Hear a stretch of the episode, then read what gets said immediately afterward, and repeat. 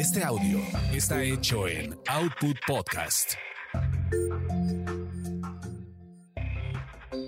Bienvenidos sean a esta su orgasmería de barrio, donde nos clavamos en la textura de la sexualidad. Mi nombre es arroba tulipán gordito y la banda que me respalda.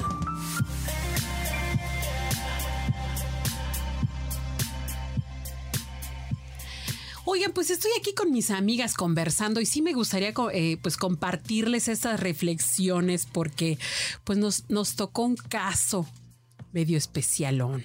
Está mi amiga Nieves Lobato, ¿cómo estás? Bienvenida.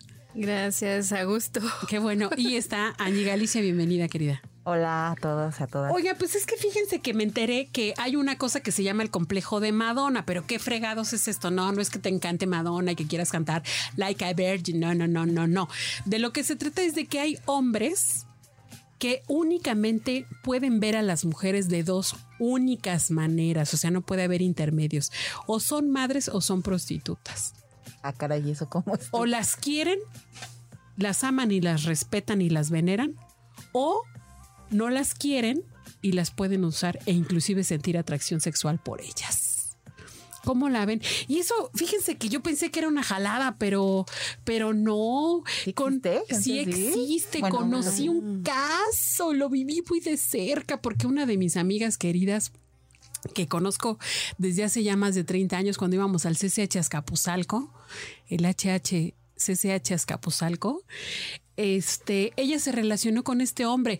Ya eran muy amigos, ya se convirtieron en muy amigos porque él empezó a sentir por ella amor. Entonces ya no podían coger. Wow. Ah, cabrón. ¿Cómo ves?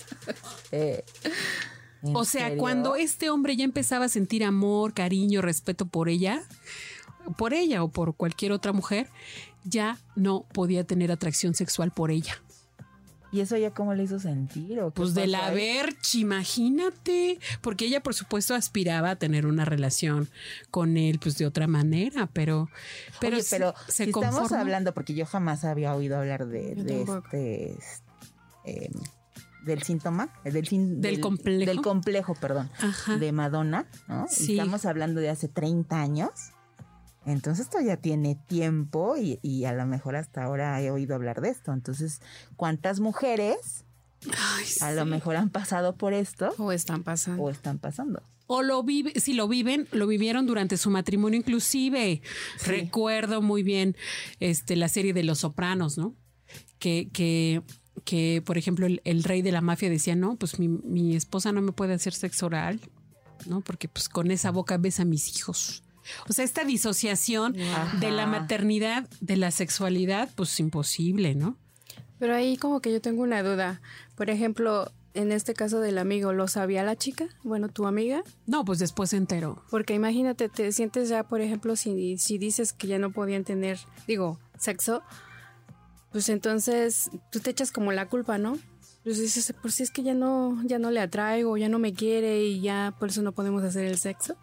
Exacto, eso pensó hasta que este güey le aclaró y le dijo, no, pues lo que pasa es que sabes que te respeto mucho y te quiero y te aprecio, pero por eso mismo ya no puedo hacer el delicioso contigo. Wow. No, y sí, sí, estoy segura de Qué madrazo, ¿no? De muchas mujeres que viven Pero, esto. y pasa cuando están embarazadas, que son cuando están más calientes, porque hay una revolución de hormonas, ¿se recuerdan? Sí. Y no los, los maridos, parejas, lo que sea, les cuesta muchísimo trabajo hacer este, pues ahora sí que cosas sexosas. El Sí, mío porque no. en su imaginario. El mío no. Qué afortunada. Sí, no, no tuve problemas, aunque sí, pero, embarazada, pero no. sí, sí, sí, pero sí sucede. Sí lo creo. Sí, o sea, porque en su imaginario está, ¿no? Pues estás gestando a mi hijo y cómo, ¿no? O sea, ¿cómo va a pasar esto entre tú y yo? Pues no, pero tiene, va más allá. Claro, va más, Más allá. allá de- Y, y nuestro país muy arraigado en ese tipo de ideología judio-cristiana de respeto a la madre, pero además la madre que es virgen, güey.